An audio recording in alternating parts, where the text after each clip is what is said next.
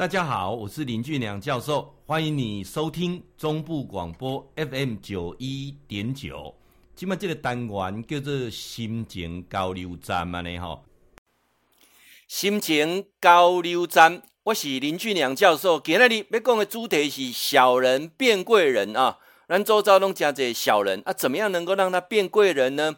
我呢，呃，用不同的角度来切入啊。当然呢，我很多的一个举例啊。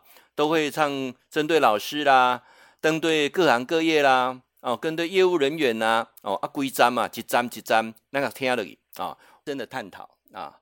那我相信啊，我本身啊，在职场上一些经验啊，因为我并不是一个纯学术型的老师啊，我是先在企业界历练，而且我在啊国际企业啊，然后呢，再自己出来创业。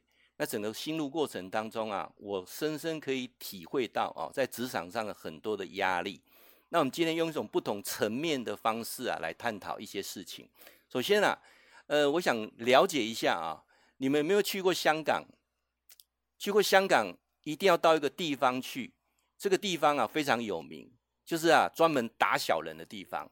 这个打小人的地方呢，叫黄大仙的庙啊。它后面呢，它有一个呃，后面的后街上呢，哈，它就是会来呃打小人啊。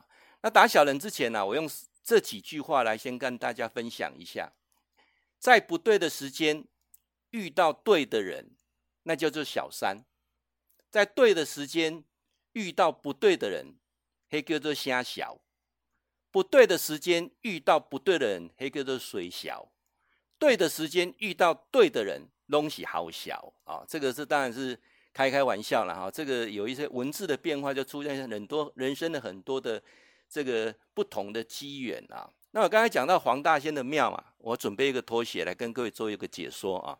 下次哈，你如果有到香港去的时候，一定要到黄大仙的那个庙。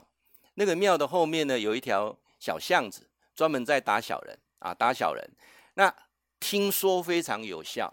啊，你只要花七十块港币，啊，七十块块港币也不多了啊，你把它乘以四就好了啊，也不多，大概三百块左右，不到三百块啊，你就可以买了一张符啊，就你们现在看到的啊，有一张符啊，这张符呢，呃，你把小人的名字写上去，然后你把它折好啊，折好之后呢，啊，放在啊男左女右，放在你的鞋垫上啊，就是鞋垫跟鞋子的中间啊放着，然后每天呢。上班的时候呢，就踩着踩着，一定要念哦，念他的名字念四十九次啊，念四十九次，然后连续踩他四十九天啊，四十九天，然后四十九天满的那一天呢、啊，晚上十一点啊，十一点把那张符哈、拿起来啊，拿起来，然后呢对折四折啊，对折四折，四折之后呢，那画一个人形，把它剪成一个人形啊，那多出来的部分呢、就放在那个人小人的下面。那这一个这一个所谓的黄色符剪下来的小人呐、放在你家的入口啊，你不要在门口坐哈，在门的里面。那入口呢，啊、呃，进来之后呢，门关起来，把这个小人压在地上，点一声白蜡烛。这白蜡白蜡烛不能很长啊，大概你的这个你的食呃食指啊食指这么高啊，一个白蜡烛，然后就放在小人的头上，然后点上蜡烛，白色蜡烛之后呢，就准备。一个拖鞋啊，家里的这个拖鞋啊，然后呢，就对着这个小人开始打啊，开始打。打的过程呢，就要念他的名字，一样是四十九次。打这个力道要控制的刚好啊，控制的刚好。所以我我为什么讲说，要从十一点到一点之间，让你有两个小时之间来来来做这个打小人的动作？为什么？有时候力道太大的时候，把那个蜡烛的火打灭了，哎，这样不算啊，重新再点着。所以你打的过程当中，那个。那个运气要刚好，然后呢，要专注想的那个小人，就念他的名字，打他，打他，打四十九次，蜡烛都没有灭掉，对不对？好，第五十四的时候，最大力一打，蜡烛灭掉了。可是你在打的过程当中，如果第五十下打下去，蜡烛还是没有灭掉，怎么办？重新再来一次哦。所以说，有两个小时之间，让你很专注的哈，等于在练是在练气功，在打小人这样。等这个。第五十下蜡烛灭掉之后呢，再把这整个小人呐、啊、哈拿到洗手台去，把它烧掉，或者他用水冲掉。从此这个小人在四十九天之后啊，就会消失得无影无踪。哇，好多人都很相信啊！我我我我那时候到香港去啊，我也很相信啊，也求回来啊，就是练习这个打小人啊。哎，不要我今天这个演讲完之后啊，很多人就赶快跑到香港去啊，啊，或者去宅配啊，买回来打小人。那其实有没有效呢？站在一个心理学的角度来讲啊，见仁见智啊。那但是呢，你看看哈，两个小时这样去打的过程当中啊，他达到一个非常好的做着心理治疗。所以哈，我点来的讲讲相命啦、这改啦，哦啊，包括去问书啦，哦啊问啊请神啦，等等加。不是坏事啊，起码达到一个最简单的心理治疗。在东方哈是最有趣的啊，东方到处都是庙啊，庙都很多哦。尤其这个呃，我们防疫现在降级之后啊，能够稍微解封一下，大家很多人第一个选择要跑到庙里面去拜拜啊，拜拜啊。那这个过程当中就是这种心理慰藉。那常常我在跟各位讲说，到底人是不是会遇到小人？